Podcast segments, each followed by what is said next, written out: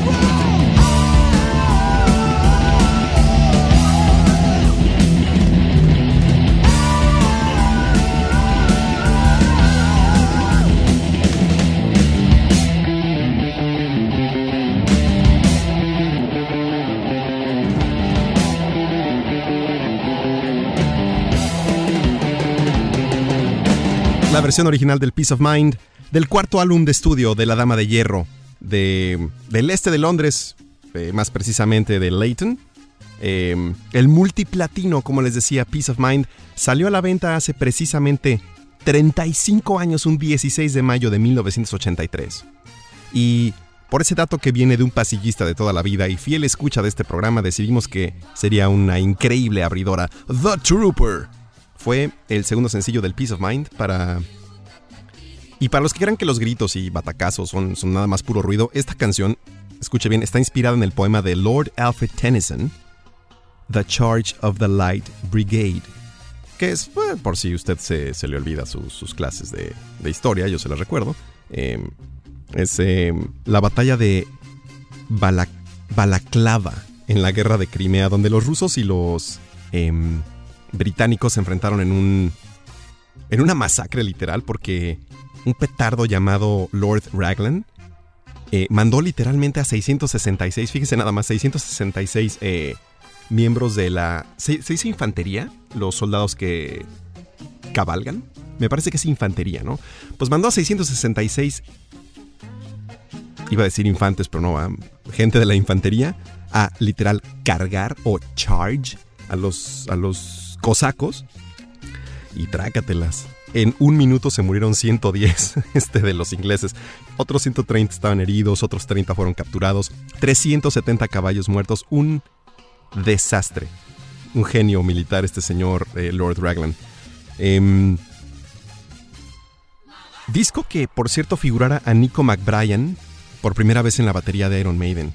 De hecho, estaban tan cansados de que los etiquetaran como satánicos que decidieron a manera de parodia incluir justamente cuando terminaba esta canción del Trooper, es el track 5, y antes de empezar el track 6, eh, metieron un mensaje ahí oculto, de esos que solo se podía descifrar si el disco era tocado al revés. Disco hablando de LP. ¿eh? Al final, eh, quien descubría esto solo se iba a dar de topes porque era nada más y nada menos que una mala imitación de Nico McBrain del señor Idi Amin. Señoras y señores, bienvenidos al episodio 14 de Viernes de Clásicos. Vamos a tener muchas cosas de los 90, muchas cosas de los 80 y para muestra, un botón.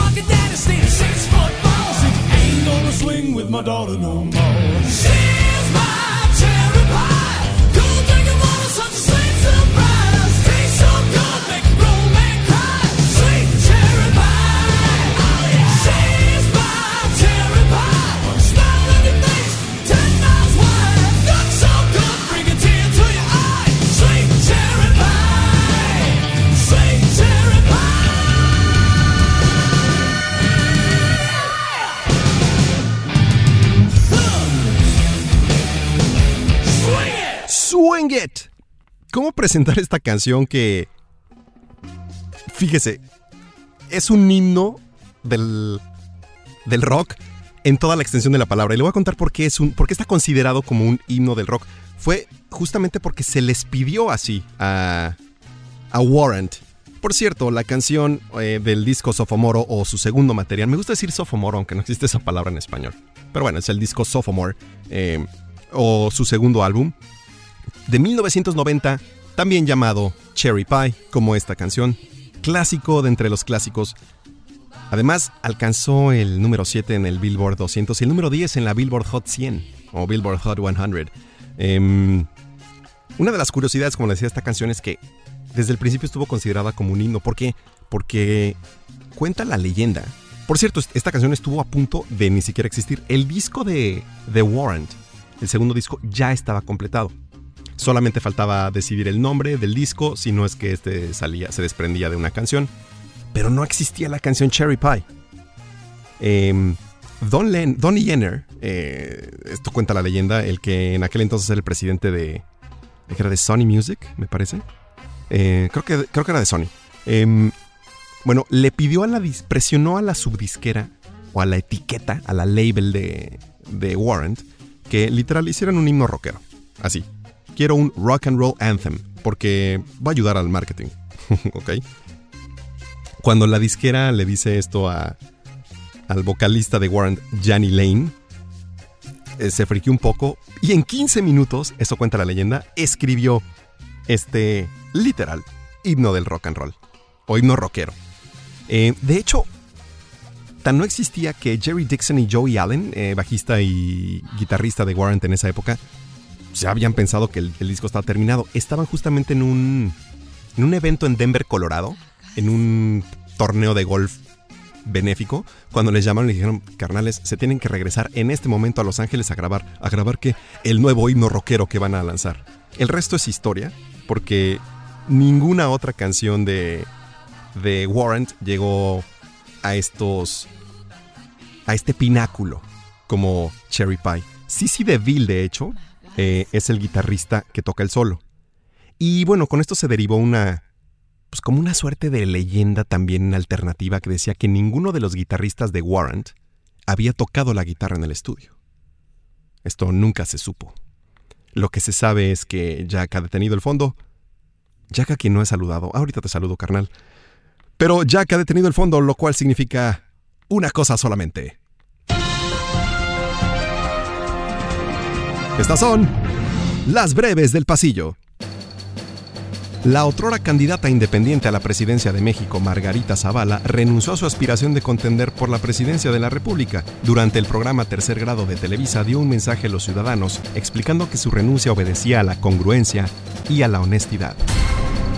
Tras meses de gestos de buena voluntad, el pasado martes el régimen de Pyongyang amenazó repentinamente con cancelar la cumbre entre los líderes de las dos naciones, Kim Jong-un y Donald Trump, que se llevaría a cabo el 12 de junio en Singapur, aludiendo a las declaraciones del consejero de seguridad John Bolton. El presidente Trump rápidamente desmintió a su consejero y aseguró a Jong-un su permanencia tras la desnuclearización de la zona. Esta mañana se reportó otra balacera estudiantil en los Estados Unidos, esta vez en la preparatoria Santa Fe del condado de Galveston, en Texas. Al momento el presunto tirador ha sido atrapado y custodiado por las autoridades. Sin embargo, se han confirmado la muerte de ocho personas. Los medios de todo el mundo están volcados porque estamos solo a un día de la boda real entre el príncipe Harry y la plebeya actriz Meghan Markle. La ceremonia se llevará a cabo en la capilla de St. George del siglo XIV en el Palacio de Windsor. La abuela de Harry, la reina Isabel II de Inglaterra, le otorgó la bendición y aprobó el matrimonio interracial que se llevará a cabo el sábado a las 12 del día, hora de Inglaterra. Las reproducciones en Spotify para Luis Miguel han aumentado en más de un 200% después del estreno de la serie biográfica de Netflix. Sin embargo, el cuarto capítulo rompió un récord más, ya que la canción Culpable o no vio un aumento del 4000% en las reproducciones de la plataforma, llegando a la lista de las 50 canciones con más reproducciones en México. Estas fueron las breves del pasillo.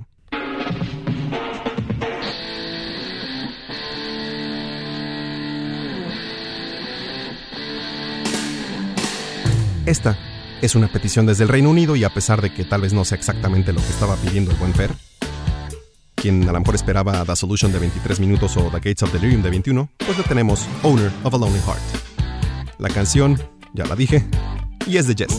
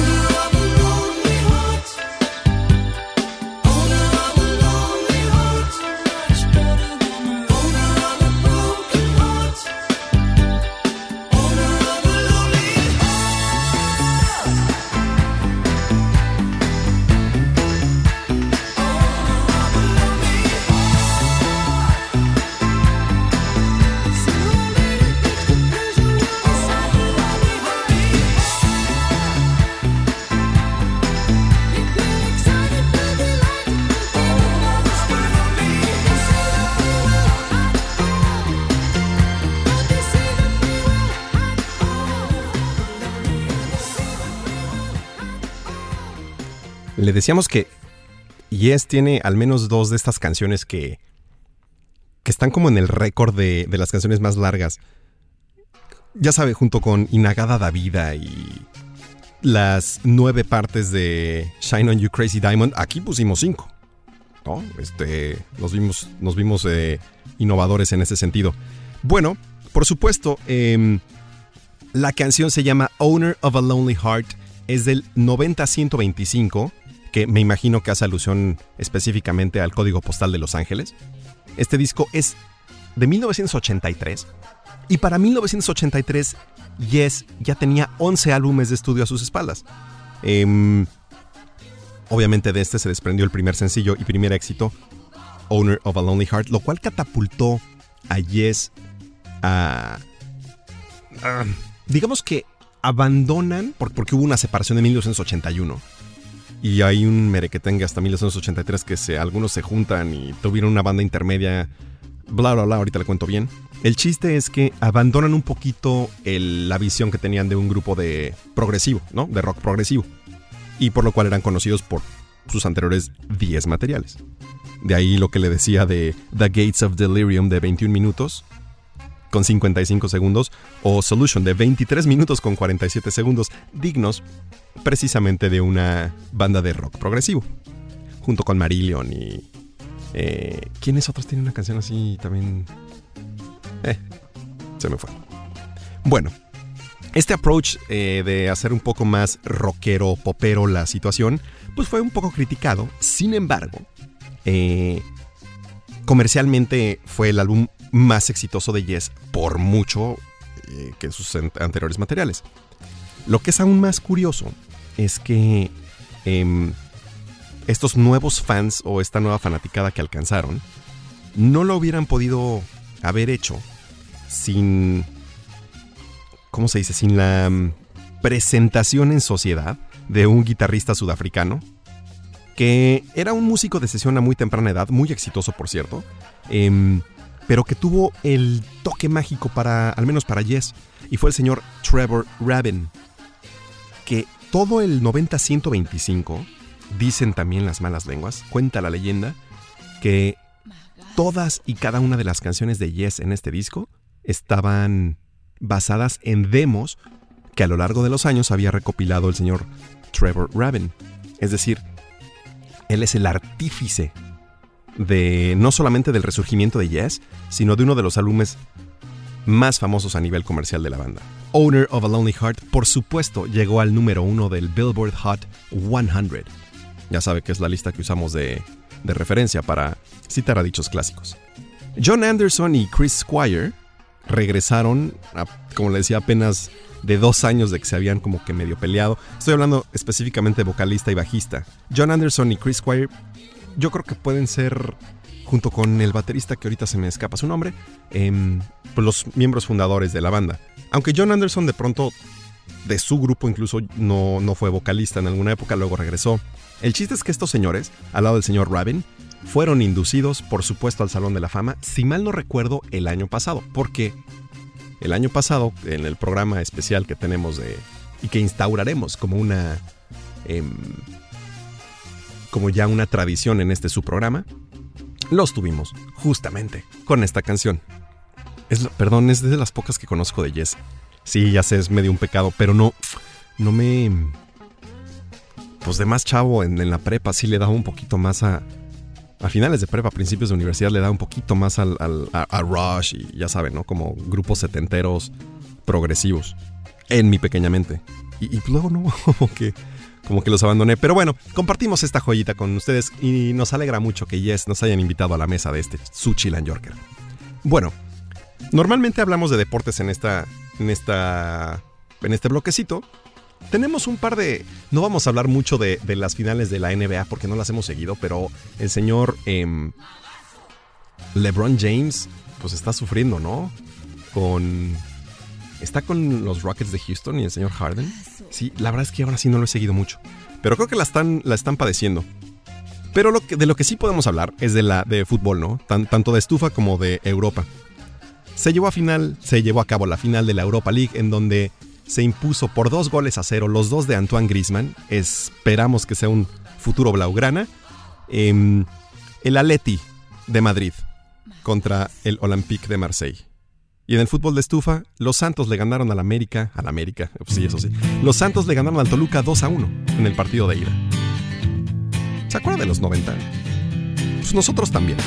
Decidimos invitar a un tal Eagle Eye Cherry, que estaba bastante desocupado porque nada más hizo esto, Save Tonight.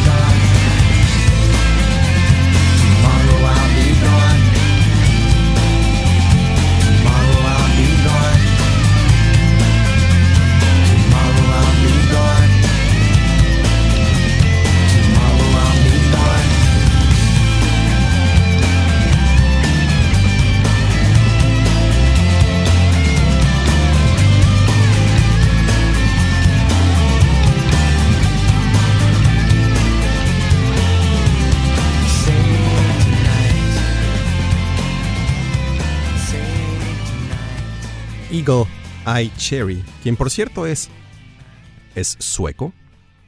Sí, nació en la ciudad de Estocolmo. Y por cierto, Eagle Eye Cherry no es un nombre artístico. No, no, no. Él se llama Ojo de Águila y se apellida Cereza. Eagle Eye Cherry. em, hijo del jazzista Don Cherry y la artista textil sueca Mónica Carlson. El cuarto de cinco hermanos y medio hermano también, por si a usted le gustaba el RB. Creo creo que era RB. Medio un poquito más viejo. eh, de Nene Cherry. ¿Se acuerda de Nene Cherry? Yo, creo que era. Tenía una rolita ahí. Quiero pensar. De su disco debut, el Desireless, de 1997, la canción, por supuesto, se llama Con 4 millones de copias vendidas en pocos meses. La canción, primer sencillo, se llama Save Tonight. Creo que hubo otro sencillo, pero ese sí, yo me imagino que pasó desapercibido. Y si no pasó desapercibido, es nada más por. porque se le pegó, ¿no? Se piggybackeó de, de este sencillo de Save Tonight. Qué bonitos los 90 cuando comprábamos discos por una sola canción. Gastábamos un platal nada más por una canción. Qué mala idea fue esto de Spotify y, Apple Music y Google Music y Amazon Music. Por el señor Zagaón, por si nos está escuchando. Em, hablando del señor Zagaón, espero, si, no está, si no está escuchando en vivo y está escuchando después el podcast, espero que me corrija, porque Save Tonight está compuesta en esta tan, tan, tan, tan abusada progresión tónica, que aquí es donde a ver si no la riego, em, donde se toma la raíz tónica, después uno se va a la sexta, después a la tercera y después a la séptima. Fórmula infalible para, para éxitos de rock pop. ¿No me cree usted? Puede experimentarlo. Y seguramente le sonará un poquito a Dance Inside de All American Rejects o Not Afraid de Eminem o bien música ligera. ¿Sí? De Soda Stereo que también sigue esta esta receta. Esta receta yo creo que es como no sé, cómo hacer este que será una receta muy típica. Ensalada César, por ejemplo. La típica receta de la ensalada César que todo el mundo sabe, pues es esta. La tónica, la sexta, la tercera y la séptima. Si usted tiene un poquito de idea musical, con esto puede hacer 20 canciones. Le decíamos que hoy íbamos a tener música noventera. Y normalmente una regla en los 90 son justamente eh, los One Hit Wonders. no, no habría ochentas o noventas. Técnicamente no habría 80 ni 90 sin los One Hit Wonders. Este definitivamente fue un One Hit Wonder. Puede usted gustarle mucho esta canción de, del señor Eagle Eye Cherry, pero a pesar de que hizo muchas más cosas, según tenemos entendido, o según el señor, que aquí no he saludado, Jack, perdón, productor, ejecutivo, productor, director, escritor, em, guionista, operador, ingeniero de audio, postproductor, mente maestra detrás del Chilan Yorker, el señor Jack Skellington. Lo que recopiló en la escaleta fue que después de este éxito, como que en el 2003 em, se retiró de las de los escenarios, solamente para regresar en el 2010 y hoy a sus 47 años, al parecer, sigue haciendo música en su natal Suecia. Su último disco fue Dream Away del 2014, el cual solamente llegó al lugar 32 únicamente en las listas de popularidad suecas. ¿Qué será del señor Eagle Eye Cherry? No lo sabemos. Pero se dejó invitar. Sí, les digo que no tenía mucho que hacer, entonces nos aceptó la invitación en este viernes de clásicos. Estamos hablando del fútbol, lo dije muy apresuradamente, pero sí, el, ya hay campeón y es un campeón español en la Europa League. El Atlético de Madrid se impuso dos goles a cero ante el Olympique de Marseille, llevándose su si mal no recuerdo, su tercera UEFA Europa League, la tercera en su palmarés. Recordemos que el Cholo Simeone le regaló dos Copas de Europa al Real Madrid en dos finales, una por penales y otra eh, en goles de descuento, ya no quiero ni siquiera recordar, pero sí. Me saludo al señor Paumares que está diciendo que con qué poco se conforma el, el. Pues tal vez, ¿eh? Aunque yo le tengo mucho. Pues, no puedo decir aprecio, pero es un equipo con mucho valor, ¿no? Muy aguerrido. Sí, son unos marranos a veces, se les pasa lo cholo. Pero, o sea, lo que han demostrado el, el Atleti, ponerlos en el tercero en disputa, dos finales de Champions, hoy una, una Europa League más. Pues el Cholo es un ganador. Mucha gente lo está esperando a que dirija la selección argentina. No sé si le dé tiempo de, de compartir este espacio con Lionel Messi, que veremos ya en unos, que estamos a 27 días del Mundial. 27 días del Mundial, qué chulada. Pronto van a cambiar todas las... Pues todas la, los horarios de oficina, ¿no? Vámonos con la siguiente canción. muy rara una canción donde Michael Jackson solo canta el coro. La primera vez que lo escuché, la verdad es que no lo creía porque busqué una canción de Michael y no era una canción de Michael. Años después, eh, gracias al internet, supe que esta canción se llama Somebody's Watching Me de Rockwell.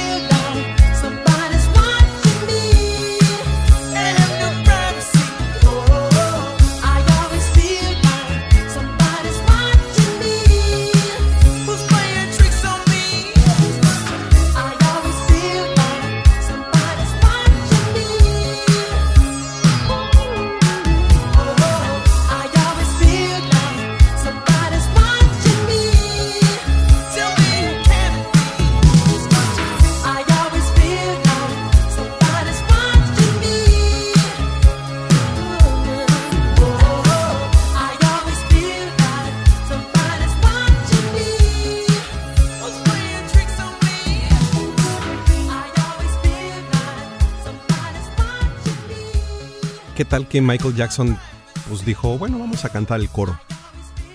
Esta canción de este fulano que se llama Rockwell em, tiene también una...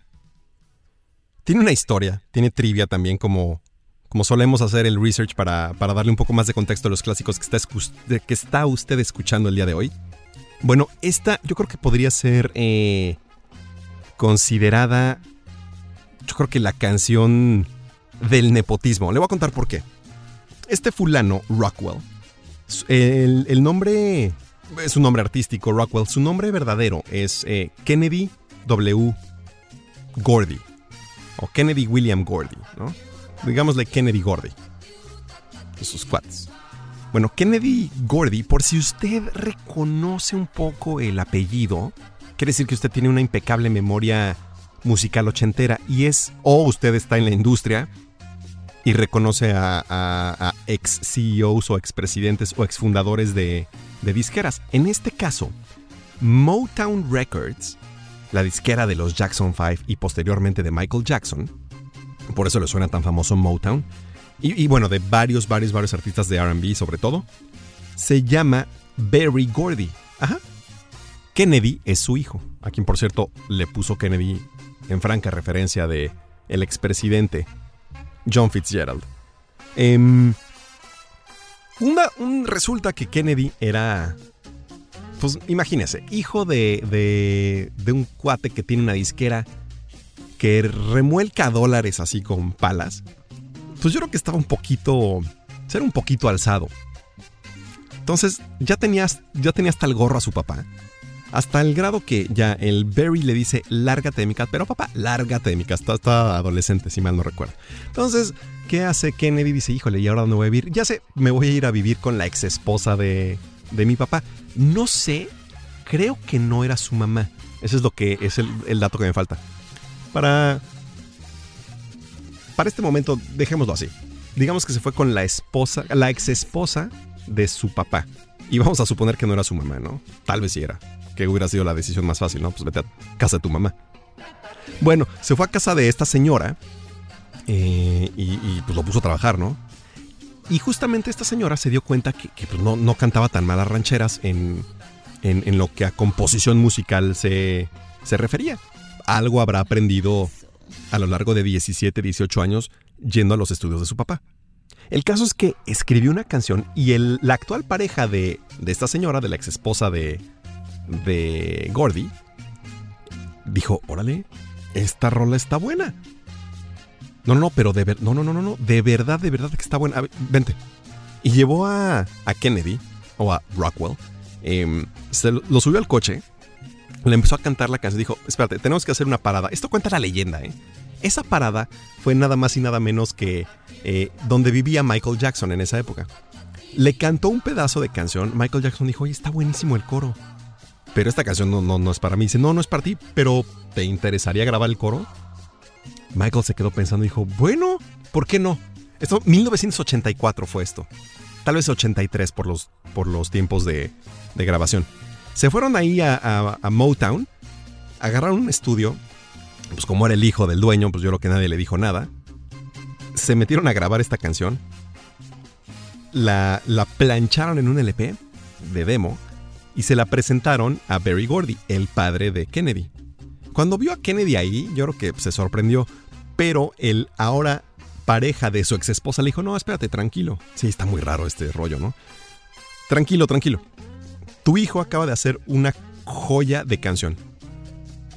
Vamos a escucharla. La escuchó y bueno, no daba crédito Barry Gordy, estaba tan orgulloso de su hijo a quien había corrido meses antes, que dijo, oye, es que esto, claro que lo podemos sacar en Motown Records. Y, pero, pero ese coro, ese coro suena muy bien. ¿Quién está cantando? Tenemos que firmar ese chavo. Eh, ese chavo es Michael Jackson. Ah, con razón. No, wow, wow. Sí, pues claro, no les cobró un quinto, ¿no? Por grabar en su, en su material. Y el resto es historia. Eh, Kennedy Gordy o Kennedy William Gordy dijeron, bueno, vamos a cambiarte el nombre, eh, vamos a ponerte mm, Rockwell. Ese va a ser tu nombre artístico porque si no, pues van a decir que por ser mi hijo grabaste y no, nadie sabe la historia de que te corrí y luego regresaste y te has ganado tu lugar en esta disquera. si mal no recuerdo, eh, esta canción del álbum debut de Rockwell, también llamado Somebody's Watching Me, em, llegó al número uno del Billboard Hot 100, por si fuera poco. Bueno, vámonos con la siguiente canción. Esta es otra muestra de que a veces los músicos metaleros sí son muy cultos.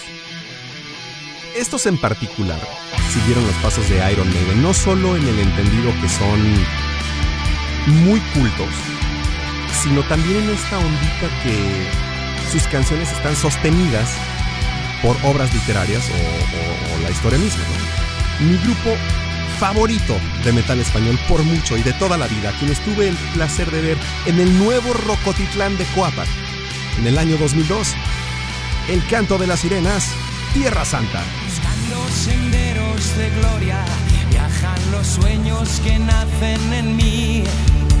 Perdidos en el horizonte, donde la magia nunca debe morir. Allí se esconde un hechizo entre las notas de un bello cantar, donde la voz de las sirenas se funde con el mar.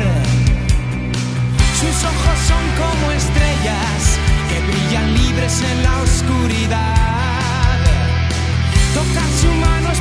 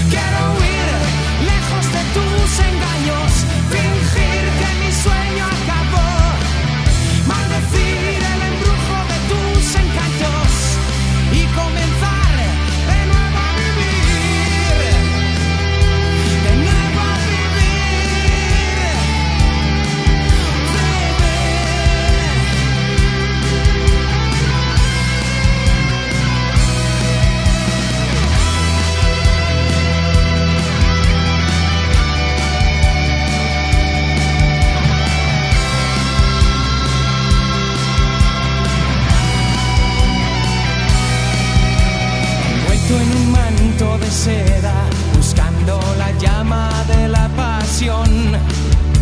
Llegué embrujado a mi destino, perdí la cordura y la razón. Quise escapar de su canto, mas nunca pude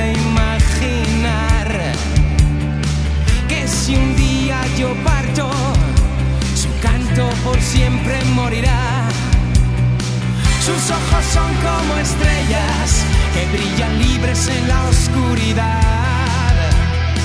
Tocar su mano es poder, tocar el cielo. Y aunque su canto me atrape, debo marcharme de allí, donde se esconde el hechizo que no me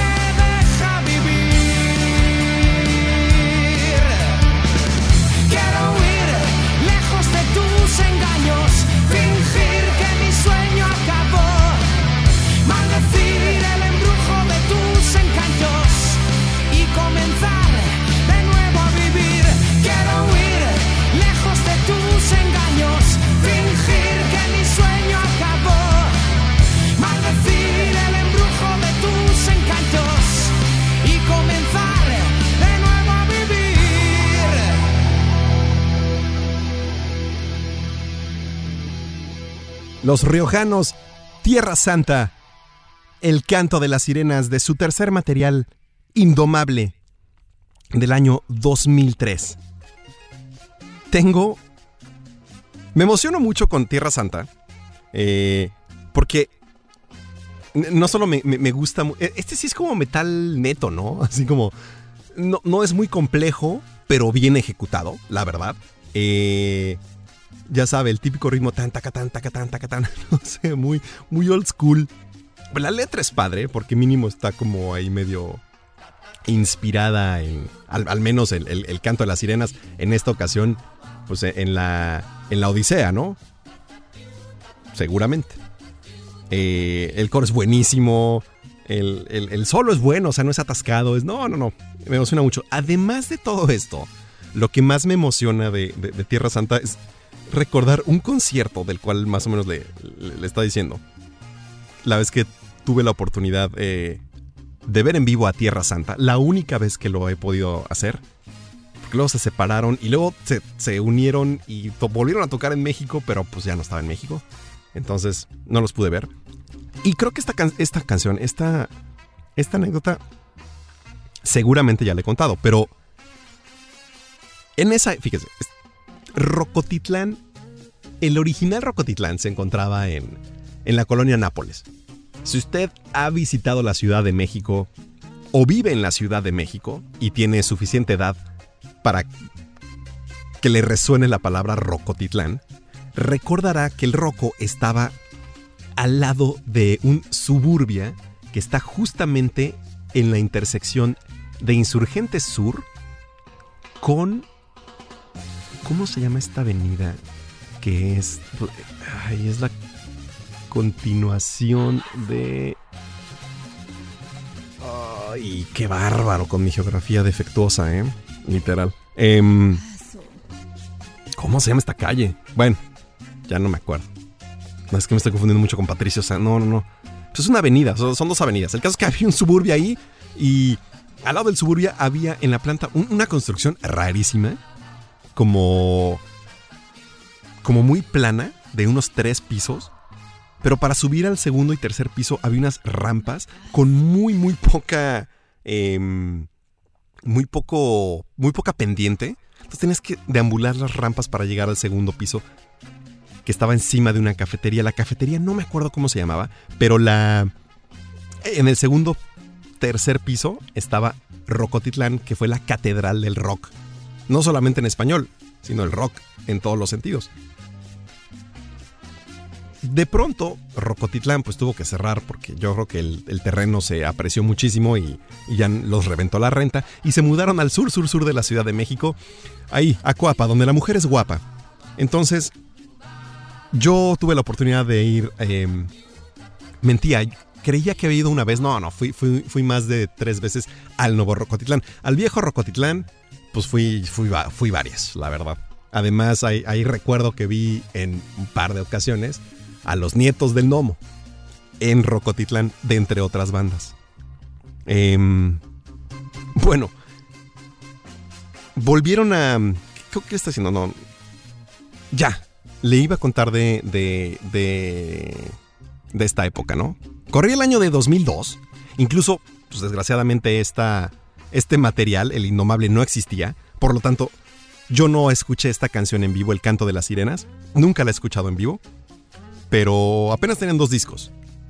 Em, después de intentar fútilmente invitar a la hermana de una conocida, quien por cierto iba de traje sastre porque acaba de salir del trabajo, y que por supuesto dijo que no, que muchas gracias, pero que no, porque me imagino que ya tenía planes con su hermana y las amigas de su hermana, pues no me quedó de otra más que irme solo al, a esta tocada de Tierra Santa, por supuesto ya tenemos boletos, en donde yo vi a un menor de edad morderle el cráneo a un fulano enfrente, nada más porque sí, y vi a otro menor de edad volar eh, por los aires catapultado por un servidor, nada más por este efecto intoxicante de la agresividad del buen metalito.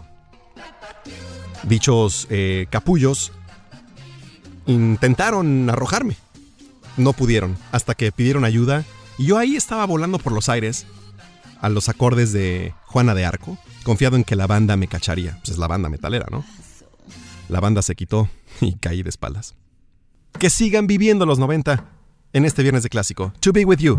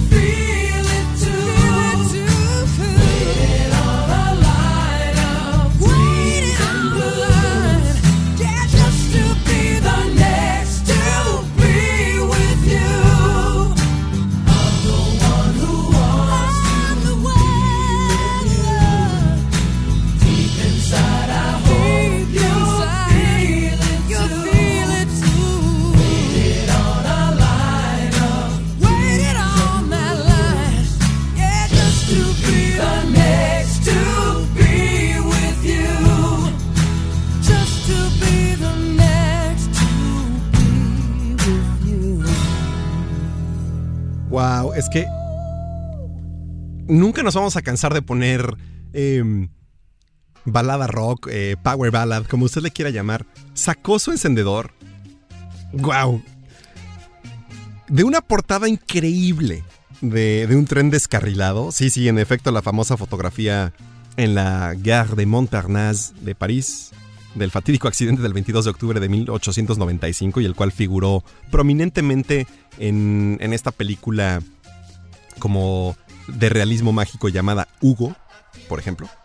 Por supuesto estaba presente en la portada de Mr. Big de su disco, me parece que su disco Sophomore o su segundo disco en su discografía, el Lean Into It de 1991. Sí, To Be With You, la canción es de 1991.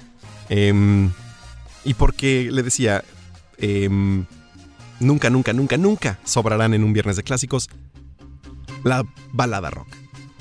La canción la compuso... em, ah, ok, Mr. Big eh, era un grupo angelino, uno de los, mm, yo creo que podemos decir de los primeros eh, supergrupos. Formado en 1988 en, en Los Ángeles, eh, Eric Martin, Paul Gilbert, sí, el prodigioso guitarrista, Billy Sheehan y Pat Torpy, quienes todos tocaban o tocaron en bandas famosonas eh, o, ya habían hecho cosas grandes. Entonces se decidieron, específicamente el señor Martin y el señor Gilbert, em, se juntaban en casa de, de Eric, si mal no recuerdo, empezaron a platicar, empezaron a hacer canciones y dijeron que, que pues deberían hacer un grupo. Justamente una de esas canciones que salió en la sesión fue esta, To Be With You. De hecho, también tiene un, pedacito de trivia esta canción, y es que la compuso Eric Martin en sus muy, muy, muy mozos años, que cuando tenía unos 14 años más o menos. Em, claro que fue el prístino arreglo del niño prodigio de la guitarra Paul Gilbert lo que llevó esta canción a volarla del parque. Cuenta la leyenda que, bueno, la canción obviamente trata de esta persona que ve a una mujer que tiene el corazón roto porque pues su actual relación no jaló, no funcionó, y entonces esta persona que le está observando como, como de afuera, quien sabe por lo que está pasando, lo único en lo que puede pensar es que a él le gustaría estar con ella. Pero como tiene el corazón roto, pues no le dice nada. Bueno, esta historia, como, como muchas, yo creo, de las historias de canciones, eh, está basada en una historia real. Y justamente fue una historia que le pasó a Eric Martin. Eric Martin, em, cuando estaba en su segundo año de, secundaria, la, una de las amigas de su hermana mayor, que ya estaba en sexto de prepa, eh, se llevaba muy bien con ella. Y ella le, le daba ventón a su casa, ¿no?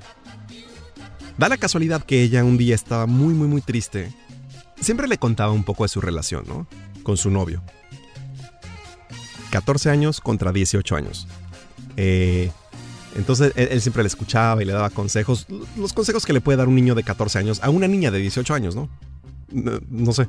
Em, y claramente Eric Martin de 14 años, pues no, no es que estuviera como súper interesado en, en que le contara estas cosas de- del corazón, pero le gustaba tanto la amiga de su hermana, pues que se la comía, ¿no? Eh, entonces, pues, era, era, le sirvió de oídos y de hombrito para recargarse. El caso es que un día le contó que estaba, ella estaba llorando, estaba muy triste. Pues, ¿qué te pasó? No, pues es que, este estúpido, no sé qué. Típica historia, ¿no? Le rompió el corazón, este petardo. Y en lo único que podía pensar el señor Eric Martin era en la dicha, en el placer, en el honor que tendría él de estar con ella, to be with you. A pesar de que sabe que tiene el corazón roto, lo único en lo que puedo pensar es que él nunca le rompería el corazón, que sería un deleite estar con ella. Eric Martin nunca le confesó esto para que a su vez ella no le rompiera el corazón a, a- al señor Eric Martin, ¿no? Un pedacito de trivia más de, de este su Chilan Yorker en este su viernes de clásicos. Hablando de esto, y con algo que platicamos en, en las breves del pasillo, creo que es imposible no hablar de la serie o del biopic de Netflix de Luis Miguel. Todo el mundo está hablando de esto. Em, de hecho, creo que si no estás hablando de esto, no vas a entender ningún meme ni nada. A todos aquellos que no hayan visto la serie de Luis Miguel, que es difícil de spoilear, eh, porque pues más o menos todo México más o menos sabe qué onda con Luis Miguel, ¿no?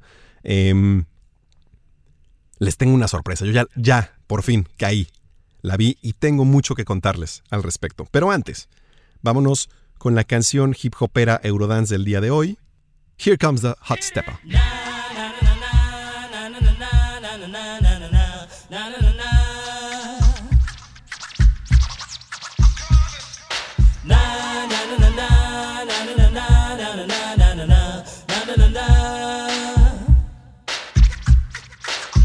Here come the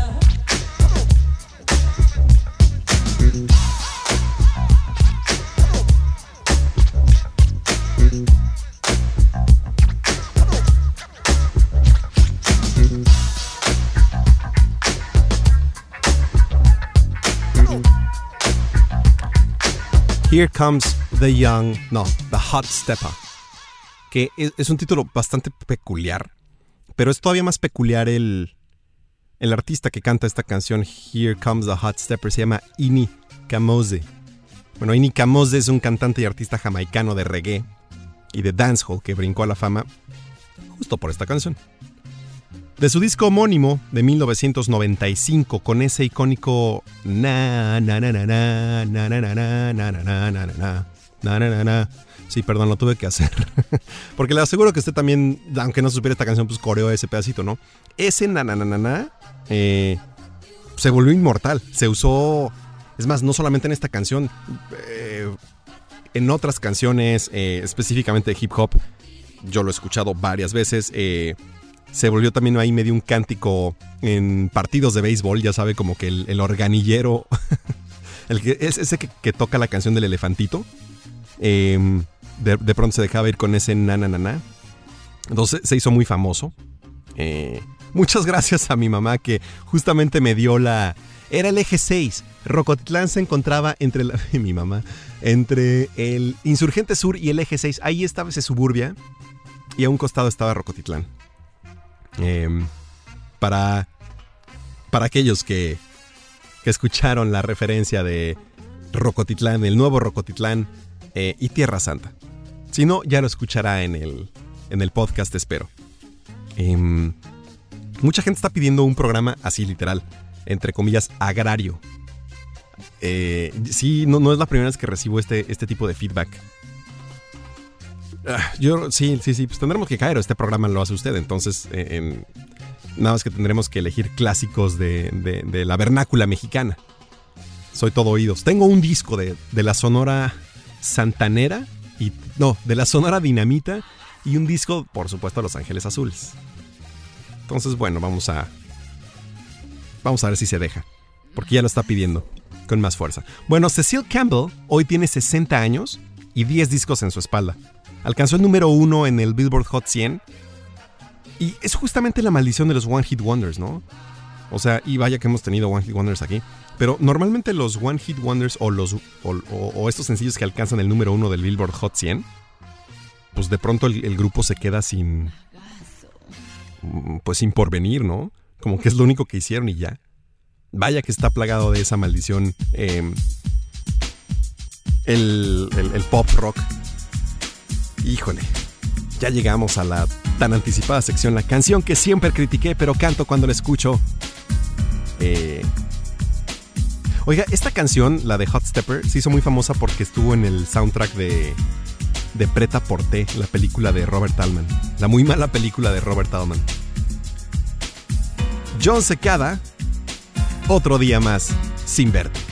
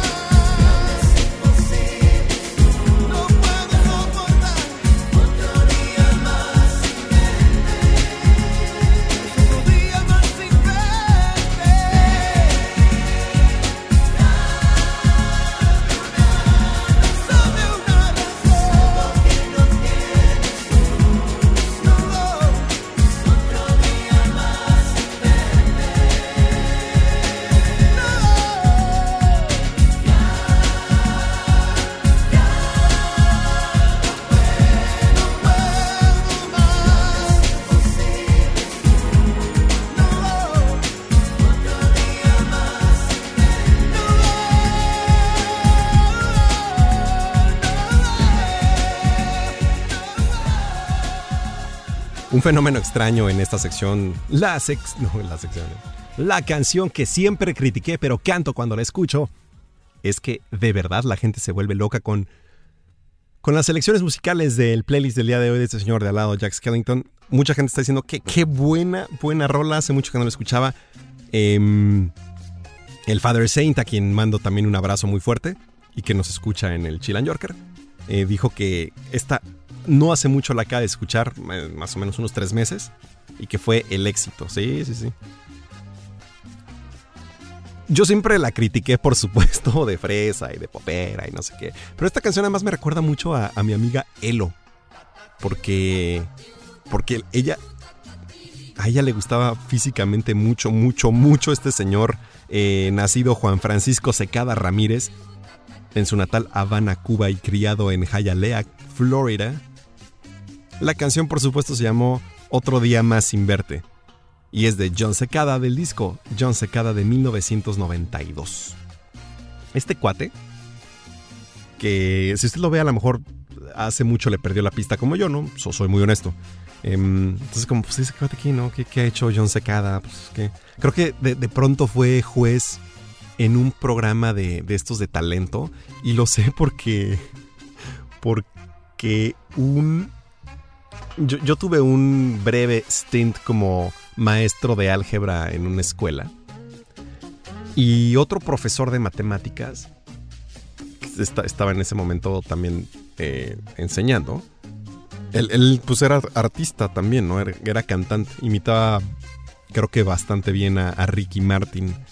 Y entonces a él lo... Fue uno de estos programas, me parece que en Venezuela o... No, no, recuerdo, en, en algún lugar de Sudamérica. Em, y el señor John Secada era el juez de, de esto como que fulano de tal país tiene talento, ¿no?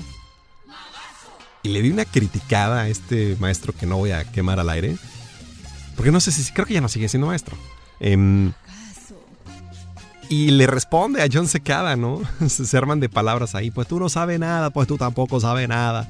Este. Por esa razón es la que tengo más presente a John Secada en el futuro.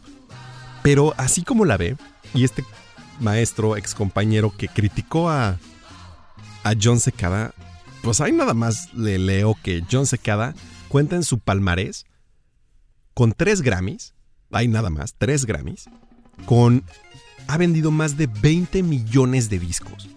Y además tiene ahí a sus espaldas el haberle hecho canciones a personas de la talla de Ricky Martin y de Gloria Estefan.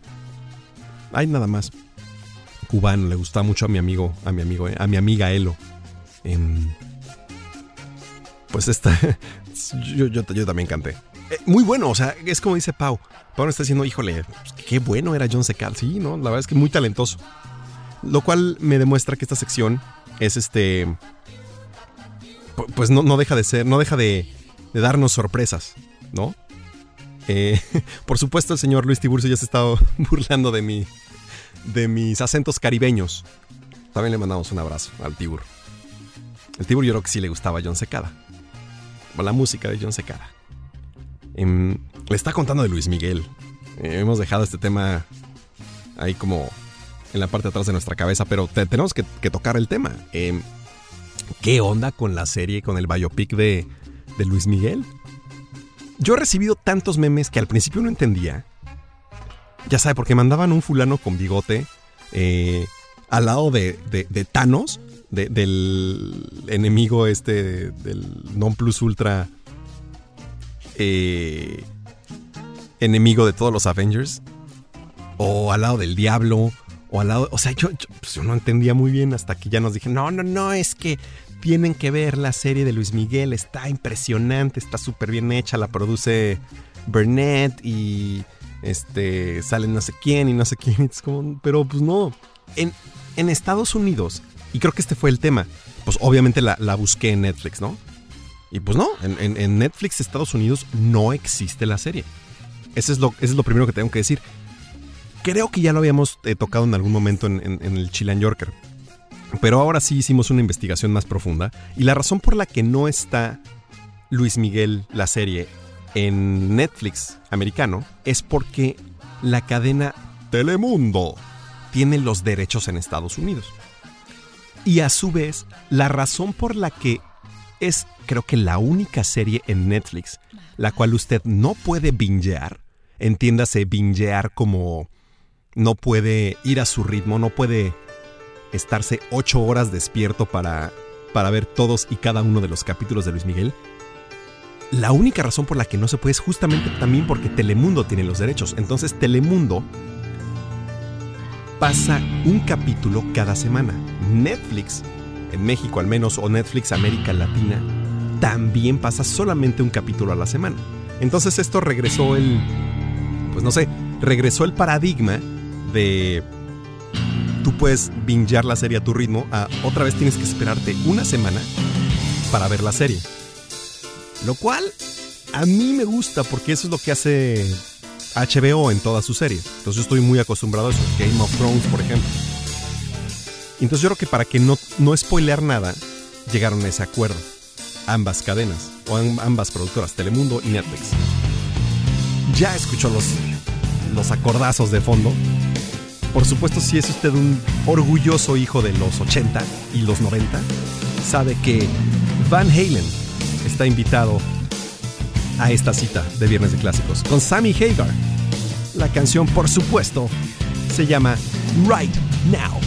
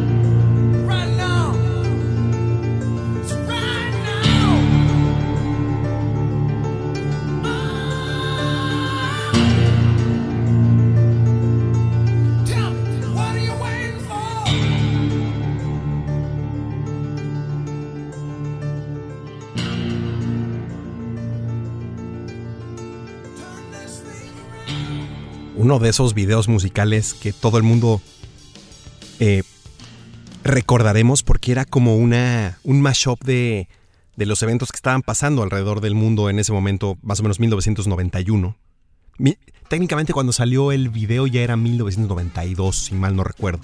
Em, porque además fue de estos videos que al final salían como, em, como bloques de letras eh, diciendo, por ejemplo, Right now people are having unprotected sex. Right now someone is working too hard for minimum wage.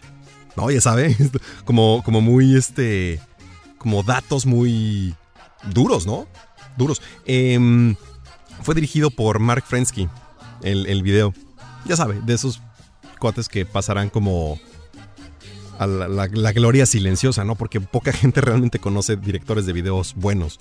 Eh, saludos al Boris, que me está pidiendo un saludo porque está aterrizando en estos momentos en la ciudad de Cancún, Quintana Roo. Así que se dispone a, pasarse unos días de vacaciones eh, rodeado de, de sus seres queridos eh, en la playita, a gusto. Me da mucho gusto, Boris. Lástima que no estés escuchando el Chila Yorker, ¿no? Pero bueno, siempre lo escucho. Sobre todo hoy que él pidió la canción abridora. En fin. em, esta canción, por supuesto, se llama Right Now, la banda Van Halen del For Unlawful Carnal Knowledge de 1991. El disco For Unlawful Carnal Knowledge, también conocido como FUCK o FUCK, em, por su acrónimo, eh, erróneamente Sammy Hagar, eh, primero Sammy Hagar tuvo la idea del título. Vamos a ponerle For Unlawful Carnal Knowledge, porque en ese momento, la, la principios de los 90, la censura en Estados Unidos, específicamente con los artistas, con los recording artists o los, los artistas que grababan material, eh, era muy fuerte, ¿no? Específicamente en las canciones. Si las canciones tenían algún. eh, ¿Cómo se dice? Eh, espeliativo, como le dicen aquí en Estados Unidos. Eh, bueno, alguna mala palabra, una palabra derogatoria eh, o algo así, te ponían un. Te hacían que pusieras una etiqueta negra en tu disco que decía. Ay, ¿cómo decía esa, esa cosa negra de, de censura? Parental Guidance. No, eso es, el, eso es del cine, ¿va? Este. Esto que decía de los líricos, que algo así como atención, líricos no limpios o algo así. Ya, no me acuerdo. Bueno, eh, sabe de lo que le estoy hablando. Se sigue haciendo. Cuando el contenido es explícito, ah, algo así, ¿no? Explicit, lyri- explicit lyrics, algo así. O explicit content. Parental advisory, explicit lyrics. Creo que sí, era ese. bueno, eh, entonces a Sammy Hagar se le ocurrió ponerle este disco FUCK. Literal, en el disco dice For Unlawful Carnal Knowledge. El único problema con Sammy Hagar, y esto a diferencia de, de un Bruce Dickinson de Iron Maiden o, o, de un Tierra Santa en La Rioja, es que pues no, no, no, son muy educados, ¿no? La verdad es que no.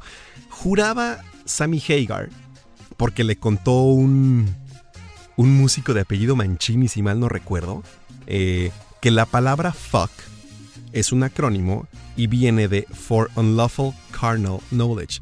Estaba casi bien. La palabra fuck, eh, en efecto, es un, es un eh, acrónimo, pero no significa el acrónimo For Unlawful Carnal Knowledge. El acrónimo correcto es, y a ver si, alguien me puede corregir, Fornication under the consentment of the king. ¿No? Eso significa la palabra fuck. La palabra más aburrida en, en el vocabulario estadounidense porque no carece de esta riqueza como no tenemos nosotros los mexicanos para decir groserías. No solamente em, contamos con una palabra que de sustantivo la hacemos verbo, la hacemos adjetivo. No. Nosotros tenemos cantidad de groserías para utilizarlas prístinamente en nuestro elaborado léxico. Right Now Van Halen, 1991. Recibí eh, comentarios acerca de la serie de Luis Miguel, por supuesto. Em, saludos al Father, saludos a Octavio Buzo también. Em, ya se, se viene la, la, Champions, ¿no? En que de este sábado en 8, ¿no? El Real Madrid contra el Liverpool Football Club. Este, ¿qué pasará? Creo que no la tiene tan fácil el Madrid como muchos madridistas están pensando. ¿eh? El, Liverpool viene con todo. Y yo creo, honestamente, que, que Jürgen Klopp, el actual técnico del Liverpool, está a unos años de llegar al, al Real Madrid. Si me apura mucho en el momento en el que este ¿cómo se llama? Sisu lo deje, pues, se deja venir este señor. Así que aquí le puede dar una muestra del señorío. You'll Never Walk Alone. La canción que viene es original contra cover. Y por supuesto se llama Don't You Want Me.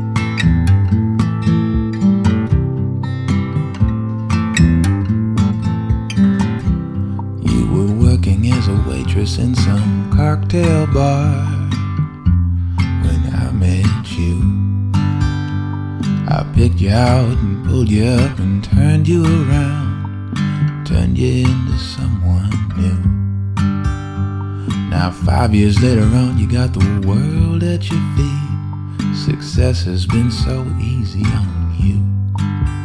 But don't forget that I'm the one who put you where you are now. I can put you back there.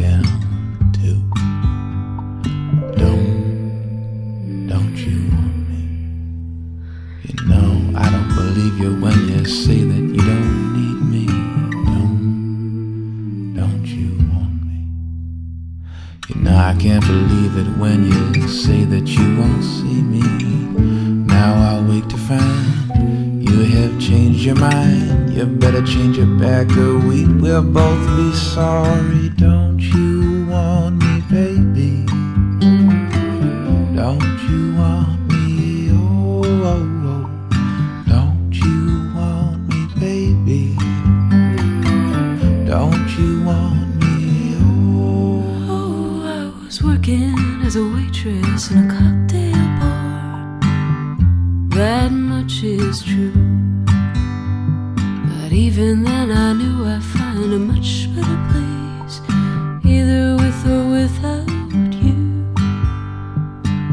five years we have had have been such good times. I still love you. But now I think it's time I live my life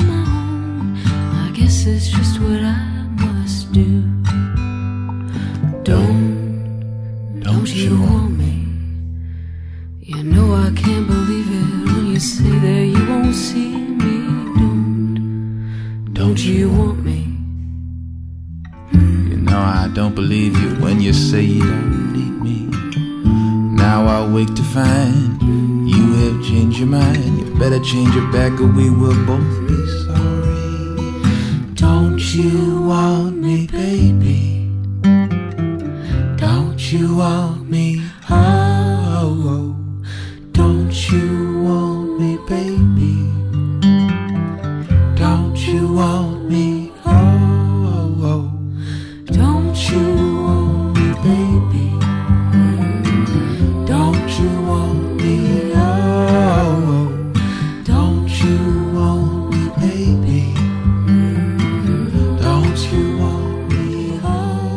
Por supuesto, em, la canción se llama Don't You Want Me.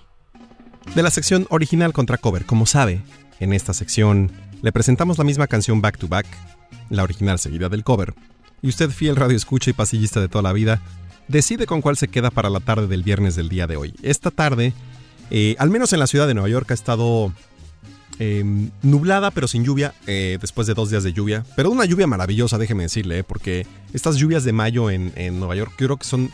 eh, no es que tenga mucho tiempo viviendo aquí, pero al menos de dos que me han tocado, dos estaciones o, dos veces estas lluvias de mayo, se hace una de mis épocas favoritas en la ciudad porque todavía no hace el calor, endemonia, el, el calor endemoniado que va a hacer en un mes, por ejemplo. Em, al mismo tiempo el frío ya se quitó, entonces está, está una temperatura entre 18 y 22 grados, lo cual es perfecta. Es como la de la Ciudad de México, en ese sentido. Un poco más húmeda, pero la humedad y la lluvia lo que le trae de positivo es que la gente que normalmente está en Central Park, pues huye de la lluvia, se mete a los museos. Entonces es una gran, la mejor, la mejor, la mejor época para correr en Central Park fue esta semana. Ah, qué delicia. Em, le decía, entonces en esta tarde no lluviosa pero húmeda, no fría pero templada en la ciudad de Nueva York, creo que yo hoy me voy a quedar... Tal vez me voy a quedar con el cover. Don't You Want Me. Eh, el cover es de un grupo que se llama Bahamas y viene en el soundtrack de The Life of Walter Mitty.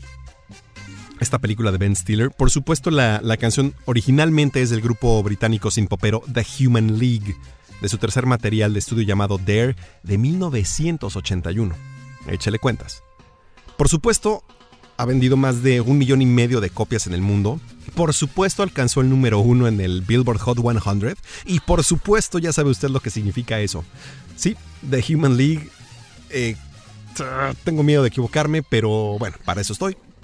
Para equivocarme que usted me corrija. No hicieron absolutamente más nada, ¿no? Después de, de Don't You Want Me. Esta es una perfecta, perfecta canción para cantar eh, en el karaoke, específicamente a dueto. Esta canción sí se me hace da, increíble. Nunca he tenido la, la oportunidad de cantarla, eso sí, este, ni solo ni a dueto, ¿no?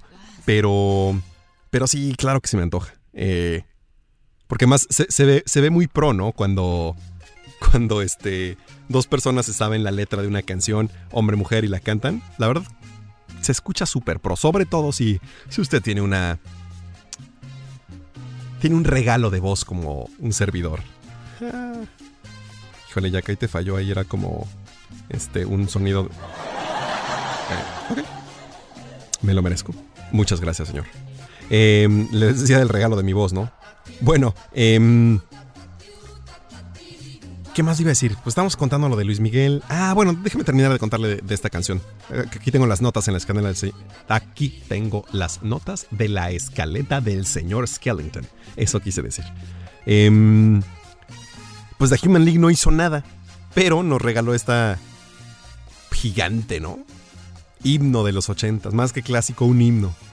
Las voces, por supuesto, son de Ian Burden y Joanne Catherall, británicos, ellos dos.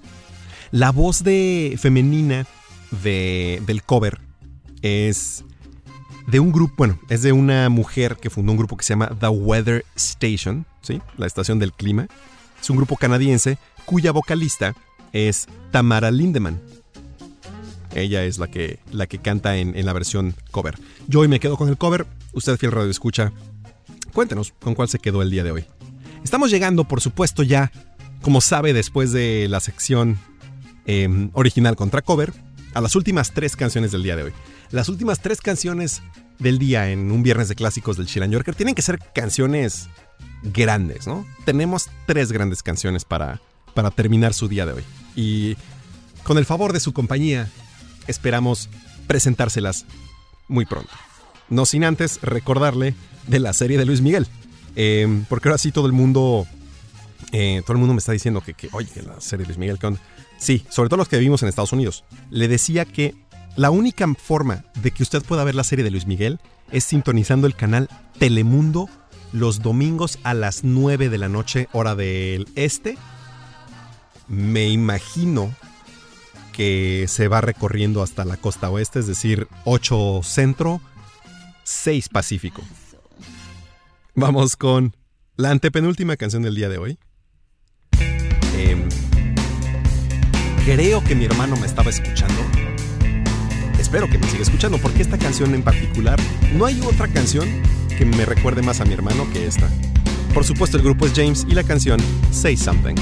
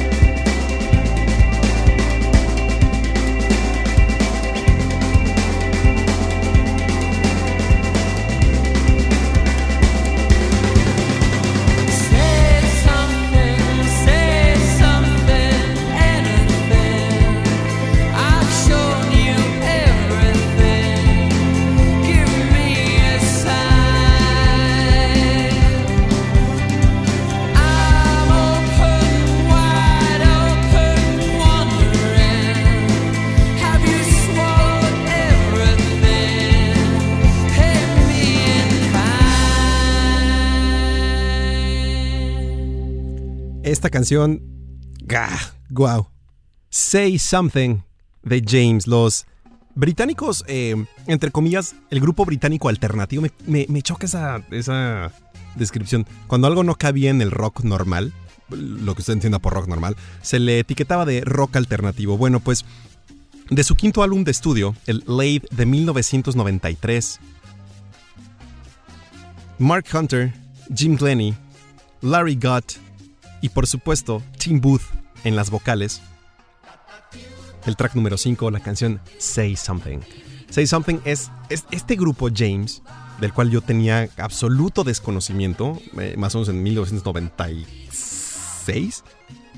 Mi hermano Diego Tarratz tuvo a bien em, presentármelos. Yo en esa época estaba como más clavado en, en rock, empezaba como que ya clavarme mucho en, ¿sabe? un poquito más de metal y, rock este progresivo y onditas muy super, este, ¿cómo se llama? Super Forever.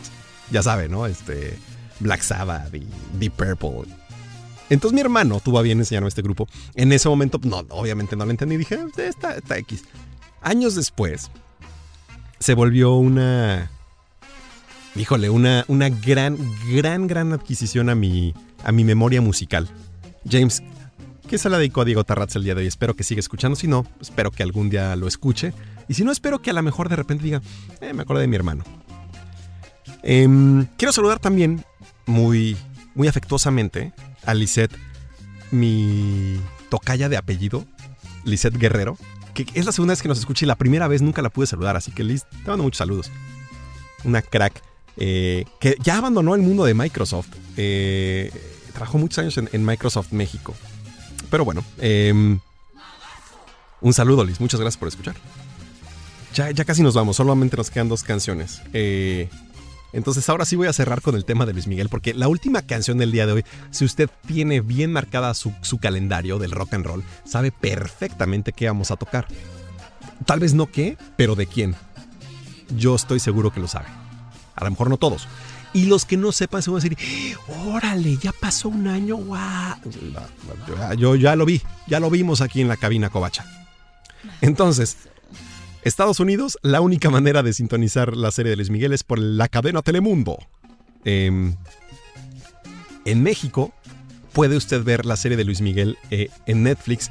Afortunadamente, no la puede bingear y entonces no, no nos la puede spoilear a todos aquellos que estamos del otro lado de Texas eh, o del otro lado del río, que es el río Grande.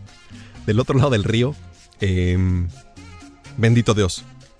Ahora sí, ya puedo entender los memes. Y es que eh, Luisito Rey, el cantaor eh, llamado Luis Gallego, me parece que era su nombre, padre de Luis Miguel, no mamen, es el diablo. O bueno, al menos eso es lo que nos quiere eh, plantear la, la serie, ¿no? Eh, Sí, estoy, estoy, ya, ya sé, yo caí, fui muy débil. Pero tanta gente me estuvo diciendo, gente aquí en Estados Unidos, ¿eh? Me estuvo diciendo que, pues bueno, uno cae. Em, afortunadamente tengo este canal Telemundo On Demand, entonces sí me pude bingear las primeros, los primeros cuatro episodios. Apenas, apenas esta semana. Em, y ahora sí ya estoy como todos ustedes que están viendo la serie. Como bien dijo Octavio Buzo y lo cito. ¡Wow! Luismi, qué padre, la serie de Luismi muy buena. Ya quiero que sea domingo a las 9. sí, eh, eso, eso provoca. Bueno, independientemente de lo que provoque hormonalmente en usted o no, creo que la serie está bastante bien producida. A mí lo que me sorprendió de sobremanera fue eh, la voz del actor, se llama Diego Boneta, si mal no recuerdo. La voz de este cuate imitando a Luis Miguel, no, o sea, fue dije, ¿qué onda? Es más, en algún momento pensé que tenía como una prótesis dental. Así se la pongo. A lo mejor la tiene, ¿eh? No sé. Pero. Pero sí está cañón. Y, también al, al niño Luis Miguel, el que hace de niño Luis Miguel. No, bueno, o sea. Es muy impresionante. Entonces, bueno, sí, definitivamente tiene que ver esta serie. Sí, yo se la recomiendo.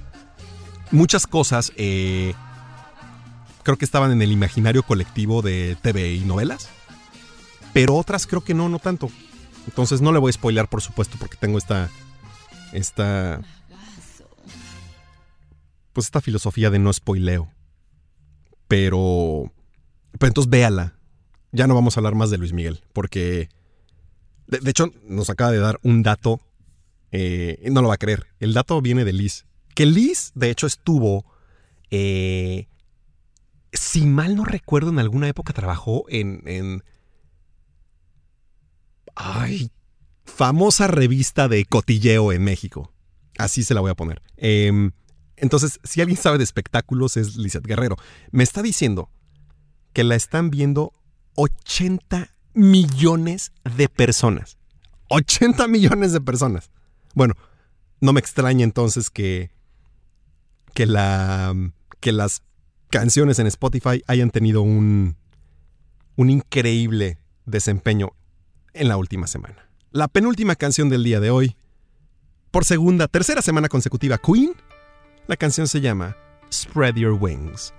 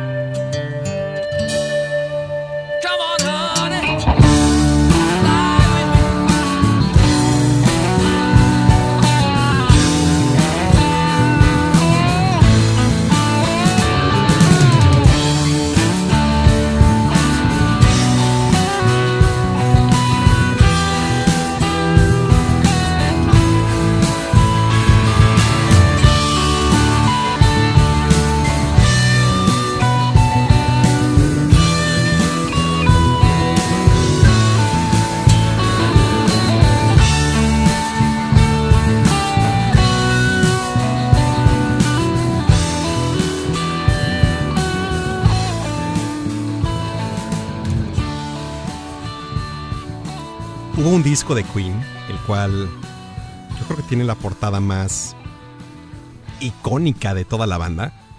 Eh, esta portada, estoy hablando por supuesto de un robot que, pues, que, tiene en la mano, me parece que es a Brian May en la mano derecha y, y tal vez a John Deacon.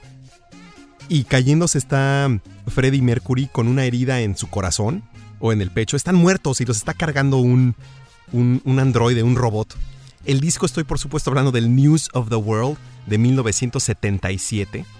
Disco que empezaba... fí- Fíjese nada más, empezaba el, el track número uno del lado uno era We Will Rock You. El track número dos, por supuesto, en tandem, We Are the Champions. El track número tres, Sheer Heart Attack.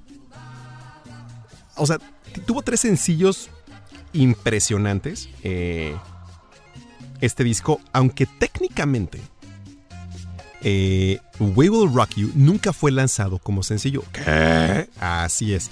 Nunca fue lanzado como sencillo por sí solo. Siempre venía acompañado de We Are the Champions. Ahora, em, Spread Your Wings fue el segundo sencillo y es la canción que pusimos ahora porque esta es una canción que a lo mejor si usted no es fan de Queen lo más probable es que nunca haya escuchado. Entonces queríamos también compartirle eh, una canción de Queen no la típica. Cerramos el programa anterior con ya llevamos tres semanas consecutivas poniendo Queen. Eh, nos encantaría decir que ha sido intempestivo pero no. Est- estaremos mintiendo. Eh, la verdad es que nos encanta Queen y- y- y seguiremos poniendo Queen.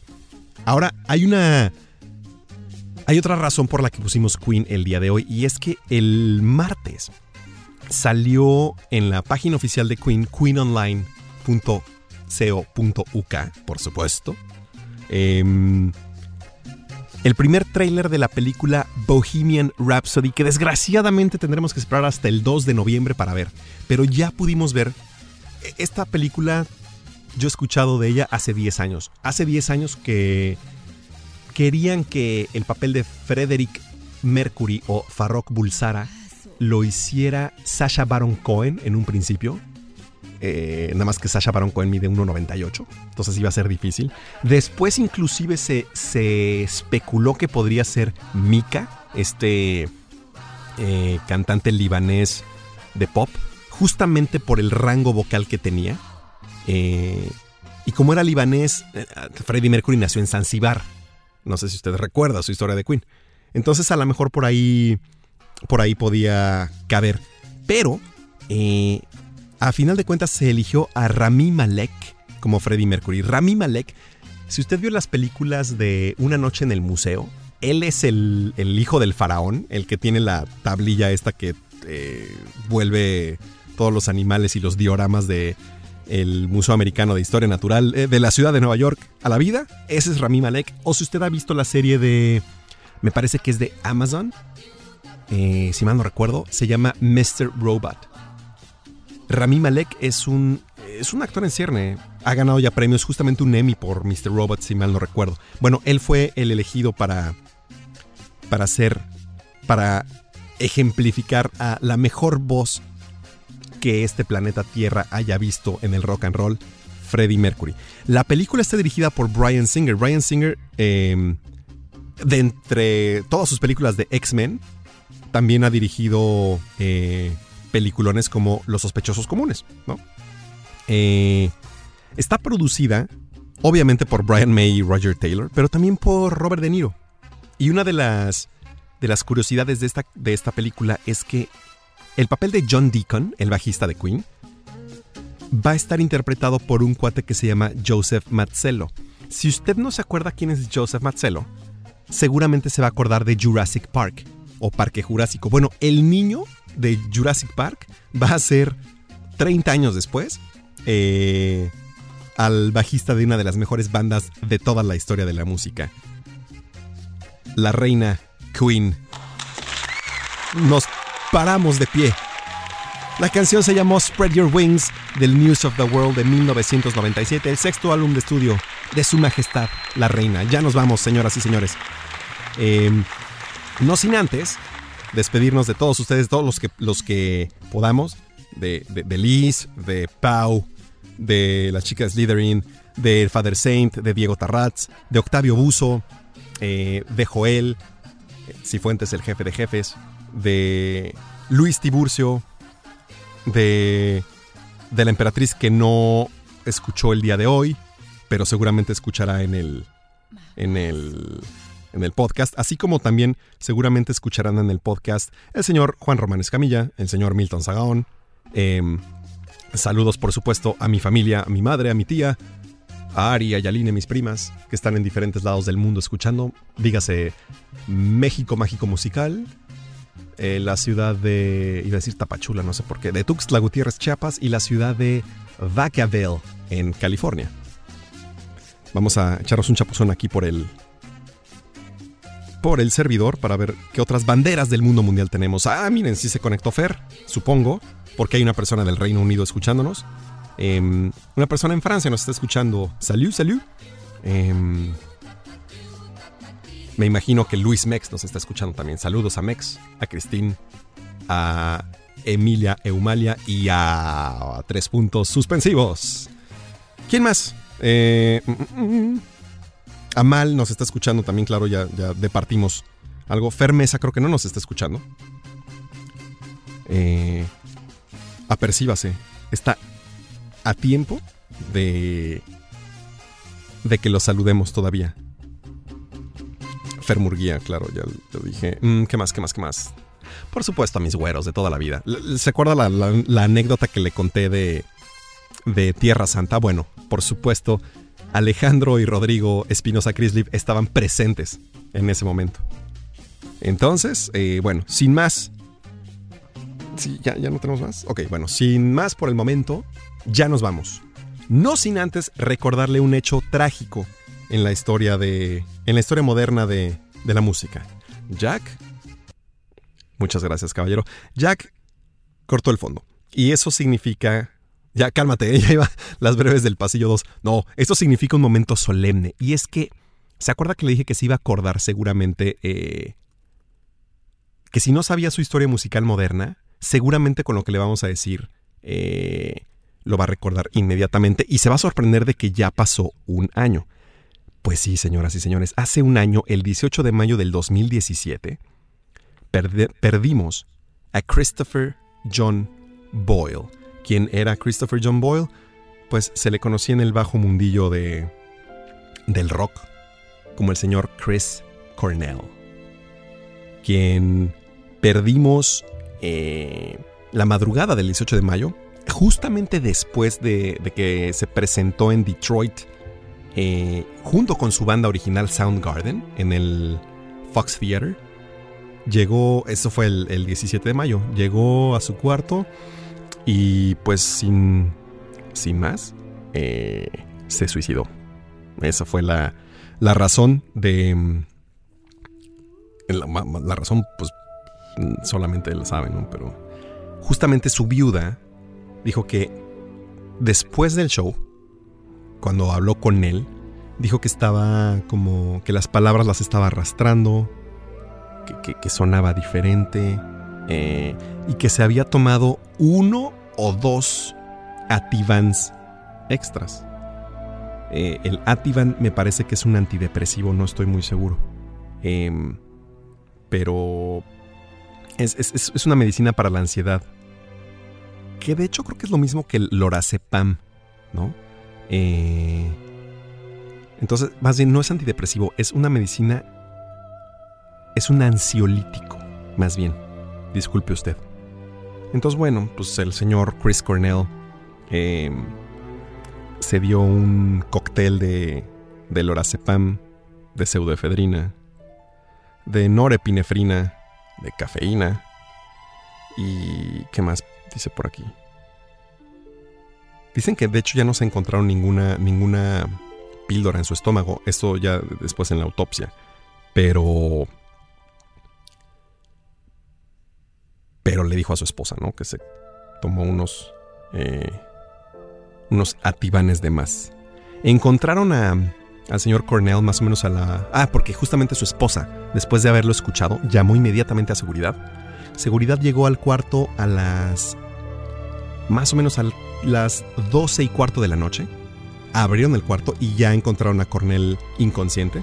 en la, en la bañera de su cuarto, ahí en el MGM Grand de Detroit. Y desgraciadamente, eh, a pesar de todos los esfuerzos por revivirlo, eh, Chris Cornell fue pronunciado muerto a la 1.30 de la mañana por un doctor en la ciudad de Detroit. Descanse en paz, Christopher John Boyle. Nos encanta. Nos encanta hacer radio para usted. Nos vemos la próxima semana. Muchas gracias por escuchar el Chilan Yorker. Quédese con los programas grabados. Black Hole Sun, Soundgarden.